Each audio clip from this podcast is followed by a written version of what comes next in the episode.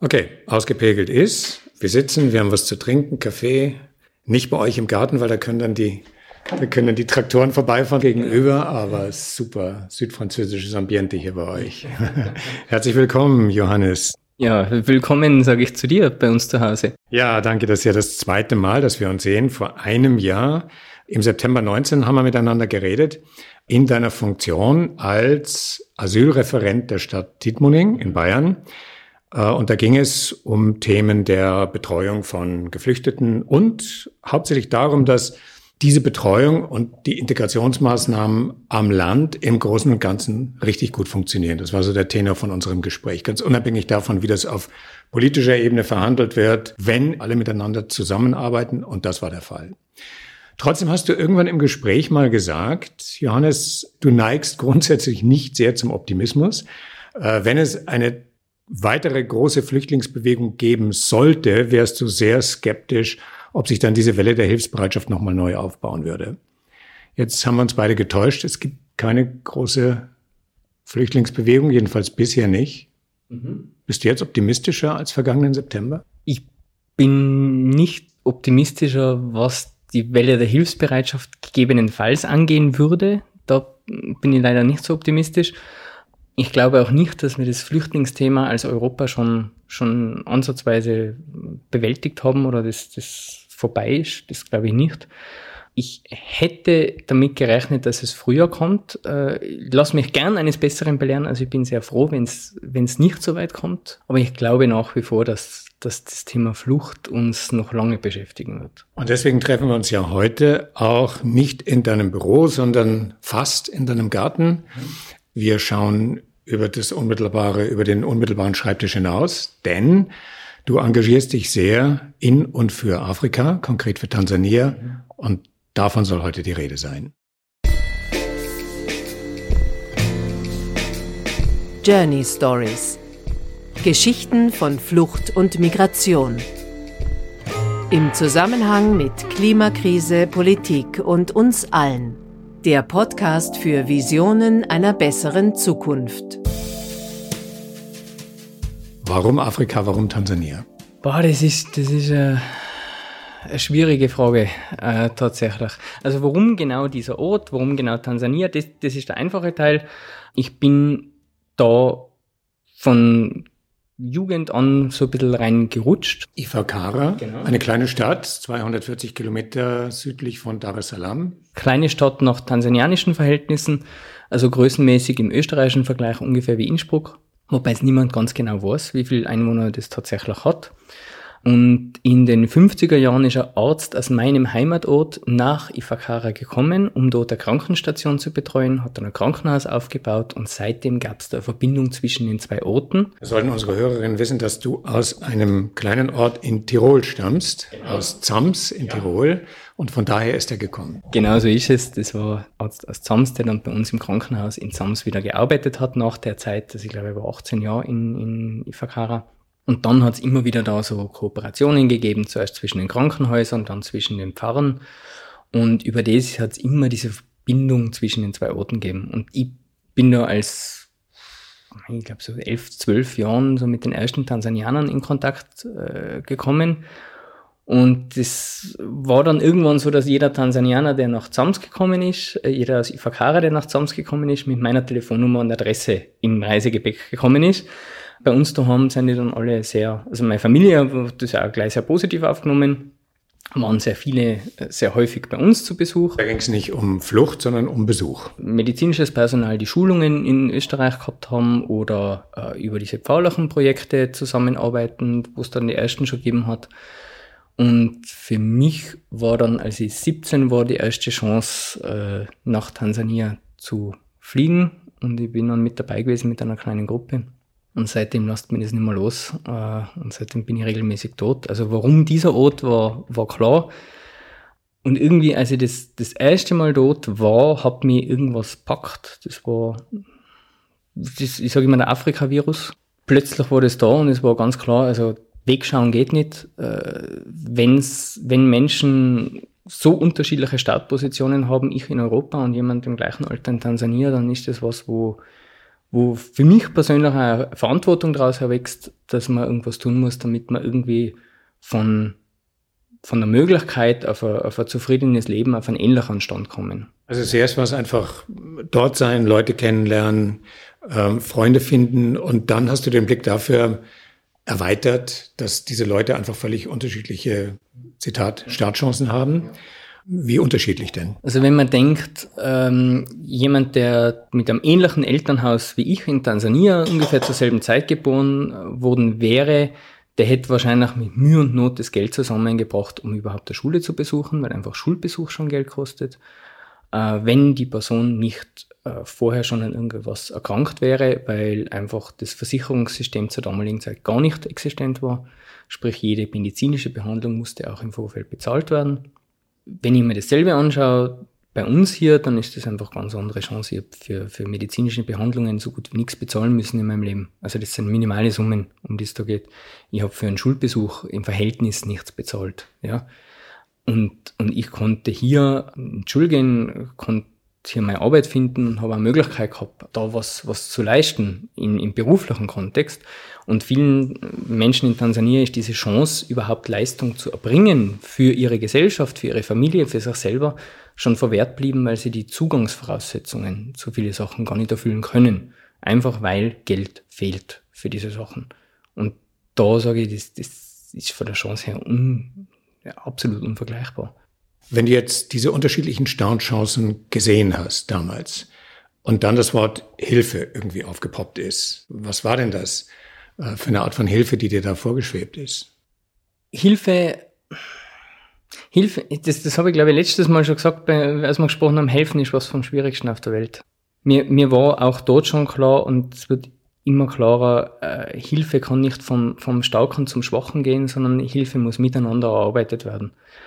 Und wir haben es wir haben damals mit Projekten angefangen, die noch sehr stark äh, bildungslastig waren, also wo es darum gegangen ist, Stipendien zu vergeben, dass Leute mal eine Chance haben, überhaupt irgendwie in, in ein Berufsleben einzusteigen, in eines, das auch genug abwirft, um davon zu leben. Und jetzt, die letzten Jahre, sind wir mit unseren Projekten für mich langsam an einem Punkt, wo ich sage, ja, so, so muss es laufen. Das sind jetzt Projekte, wo Leute Praxiswissen äh, erhalten und sich so wirklich selber erhalten können und ihr Leben selber meistern können. Und das, glaube ich, ist der Punkt, der der allerwichtigste ist bei der Hilfe in diesem Fall. Die Hilfe darf nicht von uns am Reißbrett äh, geplant werden, sondern es muss gemeinsam ein Projekt erarbeitet werden, vor Ort mit den betroffenen Personen. Und es muss so sein, dass die Leute als allererstes mal das Selbstbewusstsein kriegen, dass sie selber was leisten können und das dann auch sehen, dass sie was leisten können und mit diesen Ergebnissen weiterarbeiten können, ohne dass sie permanente Bittsteller sind und permanent auf Hilfe von außen angewiesen sind. Das, glaube ich, ist die einzige Hilfe, äh, salopp gesagt, Hilfe zur Selbsthilfe, die wirklich funktionieren kann und nachhaltig funktionieren kann. Es geht ja auch um die Begegnung auf Augenhöhe mit Geflüchteten hier. Äh, es geht um Begegnung auf Augenhöhe dort, sonst hat es diesen postkolonialistischen Charakter. Ne? Und von dem müssen wir, müssen wir weg. Äh, wir müssen auch davon weg zu denken, Afrika oder afrikanische Staaten sind da unterentwickelt oder sowas. Das ist, das ist eine ganz andere Entwicklung, als es Europa genommen hat. Und für einen Teil dieser Entwicklung in Afrika ist halt auch Europa maßgeblich die treibende Kraft gewesen. Jetzt mit der Kolonialzeit nicht im positiven Sinn natürlich. Wir holen uns ganz viel, wir haben uns immer sehr viel geholt aus Afrika, aber dass das auf Augenhöhe, auf eine Gleichberechtigung läuft, das ist leider ein Seltenheitswert nach wie vor. Viele Grenzziehungen in Afrika sind kolonialistische Grenzziehungen ähm, und dann wurden viele dieser Länder in die Unabhängigkeit entlassen, ohne dass es dazu geführt hätte, dass eine stabile Zivilgesellschaft da ist. Dann ist die Zeit der Diktatoren gekommen, die aber sozusagen in dem, den westlichen Interessen gedient haben, nach wie vor. Afrika ist aus der Perspektive von uns immer noch ein Rohstofflieferant, jedenfalls definitiv nicht auf Augenhöhe, was den Wirtschaftsaustausch angeht. Also da herrscht noch ein unheimlicher Nachholbedarf. Und dieser dunkle Aspekt unserer europäischen Verbindungen nach Afrika, der wird ja viel zu wenig diskutiert. Ganz sicher sogar. Man hat da Kunststaaten geschaffen, hat da eine Verwaltung aufgebaut und alles und von heute auf morgen war das weg.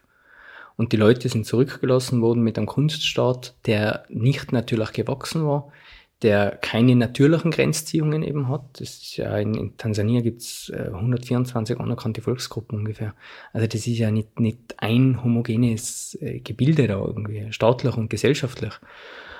Wir holen zum einen Rohstoffe aus Afrika nach wie vor sehr stark und gleichzeitig ist Afrika ein Riesenabsatzmarkt für Europa geworden.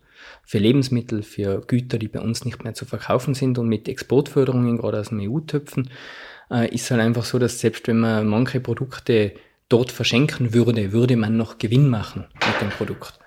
Und das ruiniert jeden lokalen Markt. Also es, es kann sich auch keine stabile Wirtschaft aufbauen in vielen Staaten, weil die von außen her immer noch äh, torpediert wird. Und diese, diese ganzen Problematiken spitzen sich dann natürlich auch gesellschaftlich zu. Wenn ich in manchen afrikanischen Staaten, jetzt gerade in Westafrika, Getreide aus Europa billiger kaufen kann als einheimisches Getreide, dann hat es eine Schieflage. Also dann hat es eine massive Schieflage. Und dann kann kein Landwirt mehr dort produzieren für sich selber. Sprich, der verarmt. Und diese Armutsspirale dreht sich nach unten und zwar immer weiter und immer weiter. Und je weniger er verdient, desto mehr ist er angewiesen auf dieses billige Getreide oder was er immer sonst äh, für, für Produkt aus Europa oder aus Asien das kommt. Aber der einheimische Markt kann sich nie aufbauen. Und da, da wird Afrika auch im, im globalen Kontext immer noch so ein bisschen wie, oft ein bisschen wie ein Kind behandelt, das ja auch gar nicht in der Lage wäre, diese Projekte selber zu machen. Auch im, im entwicklungspolitischen Bereich oft mal noch werden dann wieder europäische äh, Kräfte dorthin geschickt, Arbeitskräfte, die dann diese Projekte koordinieren. W warum? Das erschließt sich mir noch nicht ganz. Äh, wir haben seit, seit Jahren einen tansanianischen äh, Angestellten für unseren Verein vor Ort, der die Projekte koordiniert. Und das, das ist viel zielführender, glaube ich, als alles, was ein Europäer vor Ort machen könnte. Weil der einfach, der kennt alle Abläufe, der kann die Sprache, der kennt die Leute, der kann mit den Leuten ganz anders arbeiten. Und zusätzlich ist er Arbeitskraft und der Arbeitsplatz für wieder einen Tansanianer, was ja unser Ziel sein muss. Und Projekte werden bei uns halt dann gemeinsam erarbeitet und zwar absolut gleich. Also er sagt mir vor Ort, was ist notwendig, wir schauen uns das an äh, und ich sage ihm, was kann ich hier einem Spender, einer Spenderin verkaufen. Was wäre denn da zum Beispiel ein besonders typisches vor Ort generiertes und vor Ort Erfolg bringendes Projekt? Also wir arbeiten in letzter Zeit sehr stark im landwirtschaftlichen Kontext. Traditionell ist dieses Gebiet rund um Ifakara bekannt für den Reisanbau. Wir haben äh, ein Reisanbauprojekt, äh, das wir mit, in erster Linie mit alleinerziehenden Frauen führen, wo sie über drei Jahre in einem Projekt betreut werden. Wir zahlen jedes Jahr einen verringerten Beitrag zum Projekt. Die Leute leisten jedes Jahr einen größeren Eigenbeitrag. Und es geht darum, dass die Leute geschult werden von Sortenauswahl bis hin zum Erntetechniken äh, und gezielter Düngung, gezielter Schädlingsbekämpfung und da haben sie einen sehr guten Erfolg damit eigentlich. Also es, es schaut deutlich mehr raus wie vorher. Äh, und dieses Jahr haben wir zusätzlich das selber mit Sonnenblumen eingeführt. Also wir äh, bauen heuer Sonnenblumen sehr stark an, was super ist, weil es auch im tansanianischen Regierungsplan drinnen ist, das, den Sonnenblumenanbau zur Ölgewinnung zu fördern.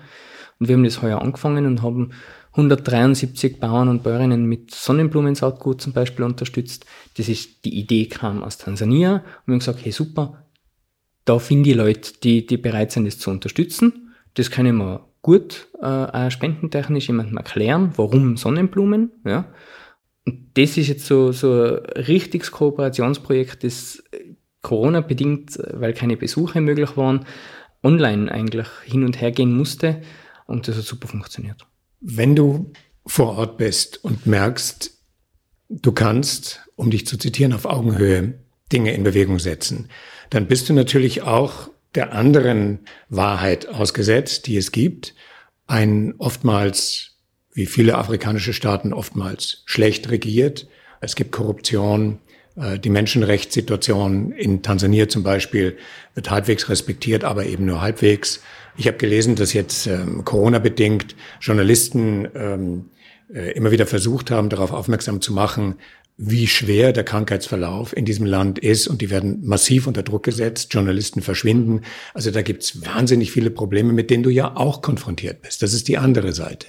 Absolut. Wir haben mit diesen Sachen immer wieder mm, zu tun. Wir haben auch mit mit dem aktuellen Kurs, dass äh, NGOs aus dem Ausland sehr kritisch beäugt werden in Tansania, was für uns auch ein Grund war, warum wir einen tansanianischen Verein gegründet haben, also beziehungsweise unsere Kooperationspartner vor Ort, damit wir da aus diesem Fokus der ausländischen NGOs ein bisschen rauskommen und klarer unsere Arbeit erledigen können.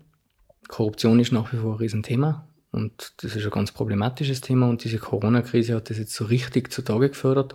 Wir haben Freunde, die im medizinischen Bereich arbeiten, die uns sagen, sie sind angewiesen, sie dürfen nicht reinschreiben, dass jemand an Corona infiziert ist, sie dürfen schon gar nicht testen und sie dürfen äh, das nie als Todesursache erwähnen, egal wie es tatsächlich ausschaut. Weil es kein Corona geben darf. Genau, weil es das nicht geben darf und äh, da gibt's von scheinbar von ganz oben in Tansania sehr klare Vorgaben, dass sie da einfach kein Problem haben dürfen. Und das wird auch tatsächlich in der Bevölkerung so wahrgenommen zum Teil, dass sie als viele Leute wirklich das Gefühl haben, nein, es gibt's bei uns ja wirklich nicht. Jetzt muss man aber auch dazu sagen, dass da natürlich, wie wir vom Land reden, es eine relativ hohe Rate an HIV-infizierten Personen hat, wo AIDS ein Thema ist, das, das ganz massiv für äh, Todesfälle verantwortlich ist. Und natürlich ganz viele Leute äh, nach wie vor nicht wissen, woran jemand stirbt. Also wenn jemand in einer Familie stirbt oder mehrere, ist das nicht zwangsläufig was, was ganz atypisch ist für Personen. Es gibt immer wieder Cholera-Geschichten, es gibt verschiedene äh, Epidemien, die dadurch seuchen. Ich glaube, dass, dass vielen Leuten am Land gerade, also einfacher Bevölkerung, das wirklich nicht bewusst ist, was, was da jetzt gerade auf sie wieder zukommt oder schon mitten da ist. Also die stecken ja schon mittendrin in diesen Krisensituationen. Und ich glaube, dass dass das sehr vielen tatsächlich nicht bewusst ist und ob man das jetzt Corona nennt oder AIDS nennt, das ist, macht für viele gar keinen Unterschied. Es stirbt jemand, er war krank. Das höre ich ganz oft, wenn ich frage, hey, was ist da passiert? Warum ist der gestorben? Er war krank. Es wird nicht hinterfragt. Auch. Für wie dramatisch würdest du die Lage einschätzen, wenn man hinter die Kulissen der offiziellen Berichterstattung, wo es das alles nicht gibt, schaut? Das tut mir ganz schwer, weil ich einfach nicht vor Ort war jetzt so lange. Das, das ist jetzt wirklich ganz schwer abzuschätzen, weil ich auch von Freunden aus Tansania und Freundinnen aus Tansania sehr unterschiedliche Sachen höre. Manche, die wirklich sagen, na, wir haben das überhaupt nicht und das ist gar kein Problem. Und andere, die sagen, es gibt Tage, da sterben Leute in manche Orte wie die fliegen, weil es wirklich auch durch die HIV-Infektionen und so das Immunsystem schon so geschwächt ist. Gerade im städtischen Bereich auch äh, die, die Luftqualität natürlich sehr schlecht ist zum Teil. Ich habe das Gefühl, dass das in den ländlichen Regionen tatsächlich noch ein bisschen besser in, in, in der Waage hält, äh, aber gerade im städtischen Bereich klingt es für mich schon so, was ich höre, dass es, dass es schon eine dramatische Situation ist. Ja. Diese schlechte gesundheitliche Ausgangsposition ist natürlich ein besonderes Problem, wenn wir jetzt über das Thema Hilfe reden, was die Situation von Kindern angeht. Viele HIV-Waisen, die dann irgendwie rund um die Uhr arbeiten müssen, um ihre Leute zu erhalten, die dadurch nicht zur Schule gehen können. Mädchen, Frauen, denen der Zugang zu Bildung immer noch in einem großen Ausmaß verwehrt wird. Das ist eine ziemlich komplizierte Gemengelage, oder? Ja, das ist es. Und oft ist es auch schwer, junge Leute zu motivieren, was Neues auszuprobieren und ihr Potenzial da zu nutzen, weil das Risiko so hoch ist für sie, weil sie haben Verantwortung. Wir haben mit, mit 14-Jährigen zu tun, die ihre jüngeren Geschwister komplett erhalten müssen. Die sind die Verdiener der Familie, gell? weil die Eltern sind äh, gestorben, die haben AIDS gehabt oder was auch immer. Das, das weiß man, es kann auch Malaria sein. Es ist auch Malaria nach wie vor tödlich in, in Tansania für viele Menschen, obwohl gut behandelbar äh, eigentlich. Und da, da haben wir immer wieder mit jungen Leuten zu tun, die sagen, ich würde ja gern, aber ich traue mich nicht, weil ich, ich, ich habe ein Riesenrisiko. Also das, das ist mir zu riskant. Was könnte passieren mit dem Rest meiner Familie, wenn das scheitert? Und gerade das Thema Schulbildung ist da ein ganz großes, eben gerade für junge Frauen, gerade für äh, Mädchen, die dann keinen Zugang haben. Eine Familie muss oft knallhart kalkulieren. Wir haben Hausnummer fünf Kinder. Welches dieser Kinder hat die beste Chance, äh, die Schule abzuschließen und danach auch tatsächlich zu arbeiten, wenn ich mir nur das Schulgeld für ein Kind leisten kann. Und da werden immer die, die Jungs bevorzugt vor den Mädchen, äh, einfach mit der knallharten Berechnung, die Mädchen heiraten irgendwann und kriegen Kinder und werden nicht arbeiten. Die Jungs arbeiten potenziell ihr Leben lang, äh, ernähren dann als Familienväter eine ganze Familie wieder und da wird muss manchmal kalkuliert werden. Und ich mache den Familien auch keinen Vorwurf daraus, weil die haben halt nur das Geld für eines der Kinder.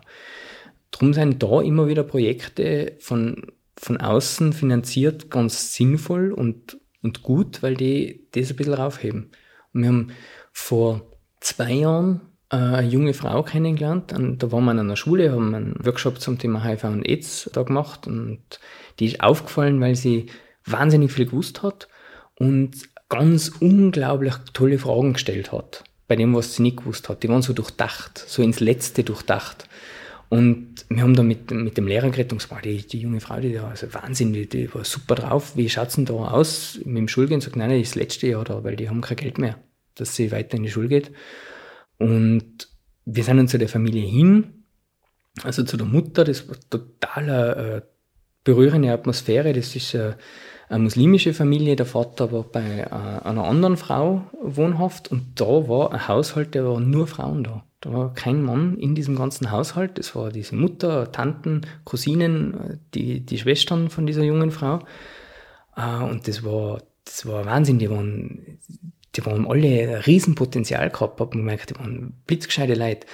Äh, und wir haben dann über ein Stipendium verhandelt. Und es waren wirklich Verhandlungen, weil diese, die Mutter von dem Mädchen war total irritiert und gesagt, ja, aber ihr seid ja Europäer. Und Europäer unterstützen keine Muslime. Das weiß sie. Das ist so. Und das kommt halt aus dieser, dieser Geschichte, dass ganz viele Hilfsorganisationen ähm, einen sehr stark religiösen Fokus haben und sehr oft ist so ist, dass Muslime halt bei den europäischen Organisationen durchfallen und nur von, äh, von Organisationen aus der arabischen Welt unterstützt werden. Und die hat, die hat x-mal nachgefragt. Für die war das ganz unverständlich, dass wir sagen, ich sage, aber sie konvertieren nicht zum Christentum. Sagen, das misst ja nicht, das ist mir vollkommen egal. Ja? Das war ganz, ganz schwer, das verständlich zu machen. Und dann, ah ja, aber was ist, wenn ihre Tochter heiratet? Sag, ja, dann heiratet sie, aber dann hat sie eine Ausbildung gemacht. Und wenn sie Kinder kriegt und daheim bleibt, dann ist das absolut in Ordnung. Aber sie hat eine Ausbildung gemacht. Und die Geschichten erleben wir da immer wieder, dass gerade wenn man junge Frauen ein Stipendium anbietet, das so gleich ganz, ganz dubios hinterfragt wird, was, was ist da dahinter. Seit wir sehr viel mit alleinerziehenden Müttern arbeiten, funktioniert das ein bisschen besser, weil die eine andere Erfahrung haben. Ich erinnere mich an eine Frau, die war in dem Reisanbauprojekt bei uns drinnen, die dann ganz stolz uns ihr Haus gesagt hat, das sie gekauft hat. Und sie hat den Grund gekauft und sie hat diese ersten Räume aufgebaut. Und wie ich gefragt habe, und was, was ist jetzt für die das Wichtigste, sagt sie, sie möchte ihrer Tochter und die Mädchen in der Nachbarschaft sagen, eine Frau kann das alleine. Und da glaube ich, ich glaube, wenn, wenn man an Projekten arbeitet, wo Frauen auf einmal finanzielle Mittel in der Hand haben und Frauen plötzlich die Möglichkeit haben, sich selbst zu erhalten, dass wir da für die Frauenrechte in diesen Staaten und auch für die Menschenrechte damit viel mehr tun, als mit jeder theoretischen Feminismusdebatte, die auch an bestimmten Punkten absolut Sinn macht. Aber ich glaube, die Praxis muss so ausschauen, dass die Frauen selber die Möglichkeit haben, sich zu erhalten und unabhängig sein. Das, glaube ich, ist, ist der Schlüssel in diesem Kontext.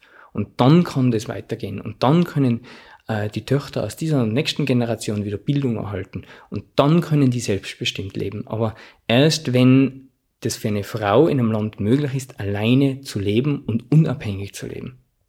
So, unser Gespräch geht immer hin und her zwischen den schlechten Rahmenbedingungen und den kleinen, aber feinen Möglichkeiten, die sich da drin bieten. Und über das drauf, da wölbt sich jetzt dann noch eine weitere Wolke am Horizont in Form des voranschreitenden Klimawandels, wobei das eine feine Untertreibung ist, also der Klimakatastrophe mehr und mehr. Wie schaut es da aus in Tansania und könnte es sein, dass viele der Projekte, an denen du auch mit beteiligt bist, dann dadurch wieder möglicherweise unmöglich werden? Die Klimaveränderungen, die Klimakatastrophe, auf die wir da mit Vollgas nach wie vor zusteuern, glaube ich, bringt unglaubliche Herausforderungen in diesem Kontext. Ich war das erste Mal, jetzt muss ich rechnen, 2003 äh, in Tansania und sehe seitdem schon eine Veränderung zum Schlechtern. Die Regenzeit, die früher so beständig war, ist komplett unbeständig. Man weiß nicht, wann regnet es. Wenn es regnet, weiß man nicht, wie viel wird es regnen. Es gibt Jahre, da ist sturzflutartig. Es gibt Jahre, da regnet es fast gar nichts.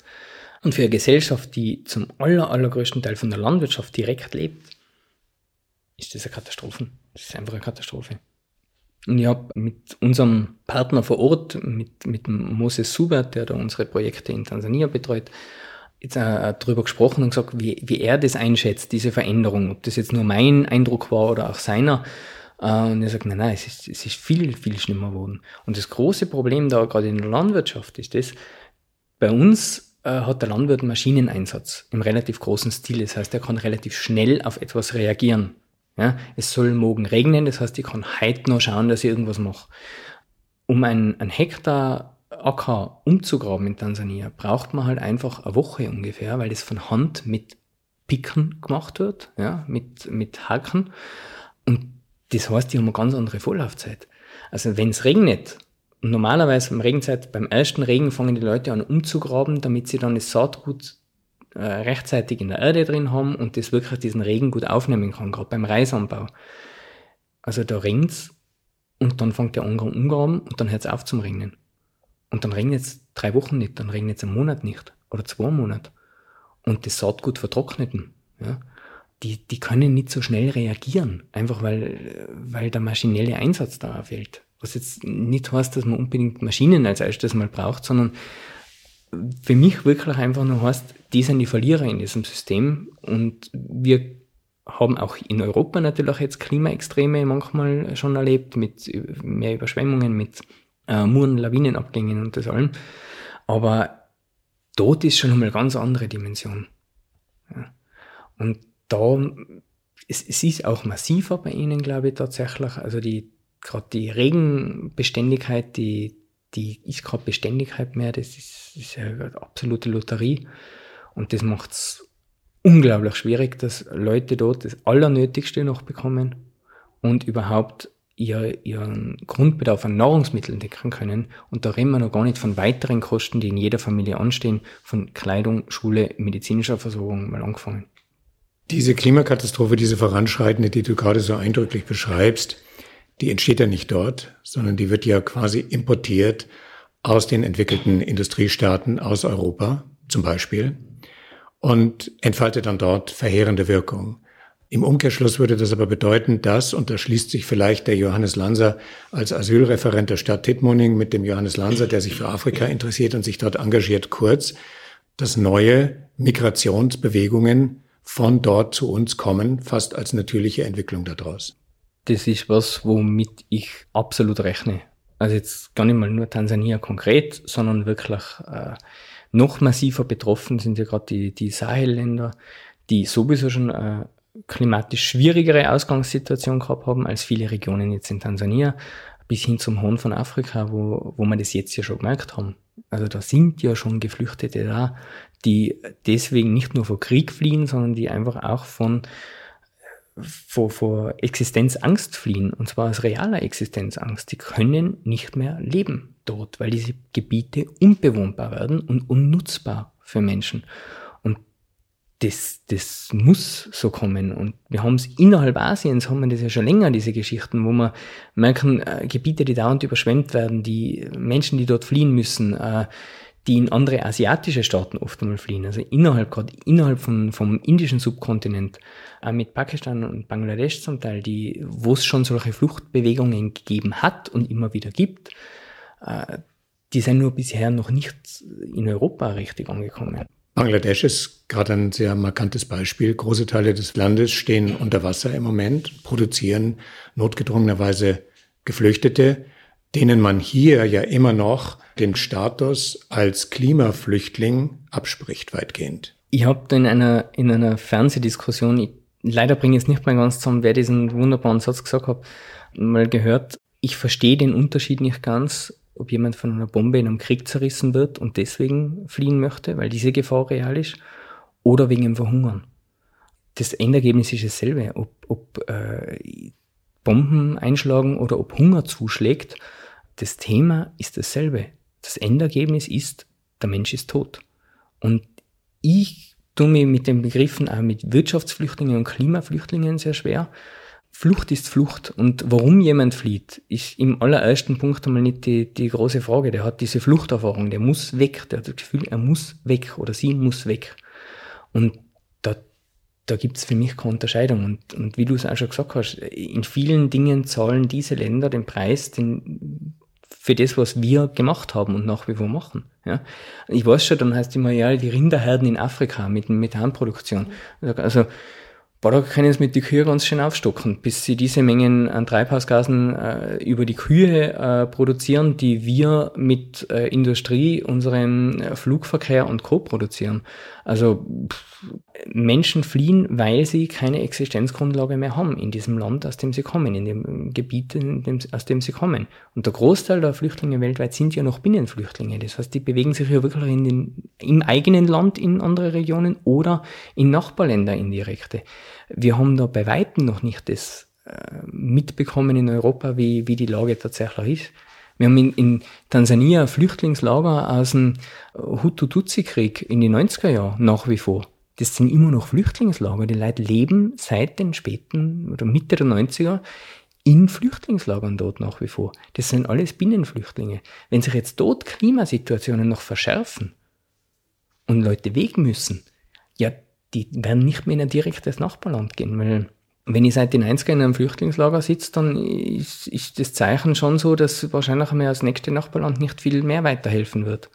Und das, das muss äh, Fluchtbewegungen geben im größeren Stil. Auch das Thema Trinkwasser wird da essentiell ist. Ja? Also gar nicht mal nur Ernährung, sondern wirklich auch Trinkwasser. Der Zugang überhaupt zu, zu, diesem, zu diesen Basiselementen des Lebens das, das werden wir irgendwann noch mitbekommen. Auf jeden Fall, wann ist schwer abzuschätzen, aber ich glaube nicht, dass die Lösung sein kann, wir machen alle schottendicht und der Rest der Welt ist uns egal, außer als Absatzmarkt und als Rohstofflieferant.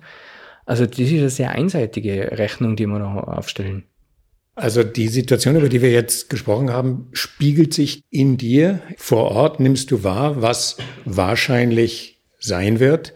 Und hier in Tittmoning nimmst du wahr, was das Ergebnis davon ist. Integrationsmaßnahmen, die klappen oder nicht klappen, vermehrte Flüchtlingsbewegungen. Wie nimmst du das in dir selber wahr? Für, für mich persönlich ergibt sich aus beiden der, derselbe Schluss. Wenn ich in dieser Situation wäre, als Geflüchteter oder als jemand, der jeden Tag darum kämpfen muss, geht sich hier noch Leben aus oder nicht, dann, dann siehe einfach, es ist, es ist die einzig logische Konsequenz die ganz viele Leute daraus ziehen, nämlich ich muss gehen. Und ich würde mir, so gut ich mir das halt vorstellen kann, wünschen, dass mir jemand, mich jemand dabei unterstützt, dass ich zu Hause bleiben kann, wenn es möglich ist. Und wenn ich den Weg muss, jemand, der zu mir sagt, Kim, ich unterstütze dich da ein bisschen und wir schauen miteinander äh, ein gutes Leben für alle hinzubekommen.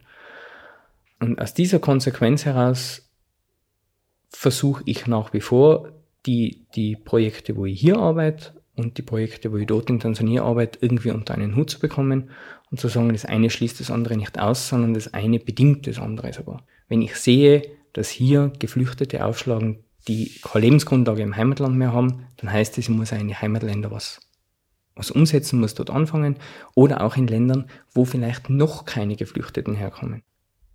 Für mich ist in den Kontakten in Tansania, mit Moses zum Beispiel, der wirklich ein unglaublich toller Mensch ist, also ich bin, bin von dem einfach auch menschlich absolut beeindruckt, oder auch mit, mit Geflüchteten, die hier erlebt, die auch ungefähr so, sind jetzt da alle so im gleichen Alter circa, dann zeigt sich für mich nur eines, äh, Mensch ist Mensch, vollkommen egal, wo er herkommt, wir bringen unterschiedliche Sachen mit, aber die Menschenwürde und der Grundrespekt von Menschen, der ist immer derselbe für mich. Und das muss es auch bleiben. Und ich glaube, dass das zu ganz vielen Dingen der Schlüssel wäre, mit ein bisschen Verständnis und vor allem Respekt zueinander umzugehen. Und das, glaube ich, ist, ist weiter der, der Kampf, hoffe ich zumindest, den, den ich da an allen Fronten versuche zu führen und für den sich für mich lohnt, diesen Kampf zu führen. Die Rahmenbedingungen für das Führen dieses Kampfes sind oft sehr einschränkend, nicht sehr hoffnungsvoll was die staatliche Entwicklung angeht oder das Fehlen von staatlicher Entwicklung. Trotzdem machst du ja diese Projekte. Was macht dich? Weil wir am Anfang mal gesagt haben, du neigst nicht zu sehr viel Optimismus. Was schenkt dir da Hoffnung? Die einzelnen Menschen. das, das ist in, in kurz gesagt genau das. Äh, wenn ich dann mit den einzelnen Menschen in Kontakt bin und sehe, hey, da tut sich was für jemand, da, da geht was weiter, da hat eine Person und eine Persönlichkeit die Möglichkeit, überhaupt sich, sich zumindest in einem gewissen Maß zu entfalten und einzubringen. Und das, das ist das, was mich da antreibt. Und das andere ist eine gewisse Alternativenlosigkeit. Ich wüsste ja gar nicht, was ich sonst tun sollte. Also wegschauen, das ist ja einfach kein, das ist, Entschuldigung, da, da, da kann ich die Augen ausstechen. Also das, das, das kriege ich nicht hin, ja. Äh, und wenn ich dann aber sehe, wie, wie eine, eine Familie, die du einmal interviewt hast in Tippmoning, eine syrische Familie, äh, die jetzt beruflich gefestigt sind, die, die in ihrem sozialen Leben gefestigt sind, äh, wenn, ich, wenn ich an die denke, die, die jetzt da komplett unabhängig von allen hier leben können und ihr Leben gut meistern hier, dann denke ich mir, ja, da wachsen jetzt wachsen Kinder auf, da sind Erwachsene da, die, die wirklich gefestigt hier leben können. Und wenn ich in, in Tansania mal anschaue, der, der Moses, der jetzt für uns arbeitet, der als Stipendiat bei uns angefangen hat und mit unserem Stipendium vom Verein damals studiert hat und seine Ausbildung gemacht hat und der jetzt ein Haus hat und eine Familie hat und der kommt aus einer Lehmhütte, aus einer wirklich kleinen Lehmhütte, der hat mit sechs, sieben Jahren als Tagelöhner zum Teil schon gearbeitet, damit die alleinerziehende Mutter ihn und die Geschwister durchbringt. Und jetzt sehe ich, dass der Einkommen hat und ich sehe, dass der gutes Auskommen hat und seine ganze Familie im Endeffekt, äh, nicht nur die Kernfamilie, sondern die weitere Familie unterstützen kann finanziell und sich da keine Sorgen mehr machen muss. Und wir, wir können alle auf Augenhöhe miteinander reden, weil wir alle nicht voneinander abhängig sein. Dann ist das für mich das, das wo ich sage, ja, da nehme ich wieder Motivation raus, da geht was weiter. Ja. Und mein absolutes Motivationsbeispiel aus dem tansanianischen Kontext war ein junger Mann, den wir mit 14, 15 kennengelernt haben, der äh, blitz, blitzgescheiter Kopf, wirklich blitzgescheiter Kopf, dem wir dann ein Stipendium angeboten haben, der uns im ersten Gespräch gesagt hat, ja, jetzt sind wir 20 Geschwister. Und ich sage, was hast du? Bitte wie? Ja, jetzt sind wir 20 Geschwister, sein Vater war recht fleißig, der hat ein paar Frauen und ja. Und er ist aber nur von einer Nebenfrau oder Sohn. Äh, und interessanterweise war die Mutter geflüchtet selber aus diesem äh, Ruanda-Burundi-Hutu-Tutsi-Konflikt. Und ja, er wird jetzt halt dann nicht mehr weiter entschuldigen. Wir haben dieses Stipendium damals gezahlt. Und er er ist jetzt Mediziner, gell? also der ist jetzt Arzt, fertiger. Der halt jetzt da ganze Familie. Diese Beispiele, das, das, ist, das ist genau das, wo ich mir denke, ja, gell? So, hat, das, so geht was weiter für, für eine Gesellschaft. Der bringt jetzt was ein. Und wenn der mit jemandem zu tun hat, der kein Geld hat, der weiß, wie das ist. Wenn ich mit Moses in Projekte fahre zu, zu, ähm, im Landwirtschaftsbereich, dann erzählt er als erstes, dass er aus so einer Hütte kommt, wie die Personen, wo wir gerade hingefahren sind und wohin er das geschafft hat. Und dass es diese Möglichkeit überhaupt gibt, also Menschen diese Möglichkeiten, diese Potenziale aufzuzeigen, das ist das, worum es bei den Sachen geht. Gell? Wenn im ersten Jahr vor diesem äh, Reisanbauprojekt hat eine junge Frau ganz stolz uns ihr Haus gezeigt, wenn es hochkommt, 10 Quadratmeter äh, Einraumwohnung. Ja, das Foto ist genau hinter dir, hängt das Foto von ihr. Und die hat ihre Ernte im ersten Jahr mit dem Projekt versechsfacht. Und wie ich frage, wo ist denn der Ernte, grinst sie nur und schaut ganz, ganz verlegen im Boden und sagt, ja, bei der Mama im Haus, weil in meinem Haus hat es nicht Platz gehabt. Und dann denkst du dir, ja, das ist es, ja, das ist es. Und zwei Jahre später, wenn ich die Frau besuche und sie mir nicht danken muss, sondern sagt, ich habe das gelernt, ich habe das geschafft, ja, dann ist es der Punkt, wo ich, wo ich hin will, wo ich sage, ja, jetzt begegnen wir uns auf Augenhöhe. Weil im ersten Jahr war es immer noch so dankbar für alles. Und ich meine, es geht nicht um Dankbarkeit. Aber zwei Jahre später, wo ich sage, ich habe das gelernt, ich habe das mit meiner Hände Arbeit geleistet. Das sind die Dinge, worum es geht. Und, und da ist ganz egal, ob das Geflüchtete hier sind oder, oder Menschen, die in Tansania leben oder ein anderer Deutscher oder Österreicher, dem man begegnet. Wenn Leute das Vertrauen in sich selber haben, dass sie was schaffen können, dann passiert der Begegnung auf Augenhöhe und dann sei wir an diesem Respektpunkt, den ich mir äh, oft für diese Welt mehr wünschen würde, dass wir uns alle als Menschen wahrnehmen, als Gesamtmensch, nicht nur als Flüchtling, als Afrikaner, als was auch immer, das, diesen Gesamtmensch wahrnehmen zu können, weil die Person das selber wahrnehmen kann. An den Punkt müssen wir viel mehr kommen, glaube ich, und das ist es, worum es für mich geht Ja, Menschen zu ermöglichen, ihre Potenziale und sich im Gesamten wahrnehmen zu können, das zulassen zu können und zu sagen, ich bin jemand. Den Projekten alles Gute, dir alles Gute und Johannes, herzlichen Dank für das Gespräch.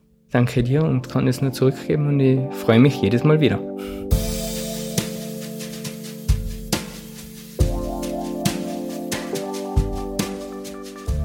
Und danke fürs Zuhören auch an euch. Alle relevanten weiterführenden Infos zum Projekt in Ifakara in den Show Notes. Die Musik heute der 128 Tageswing Groove von Javelinus und Breath Deep, Breath Clear von Shvandi. Bis dann. Journey Stories. Der Podcast für Visionen einer besseren Zukunft.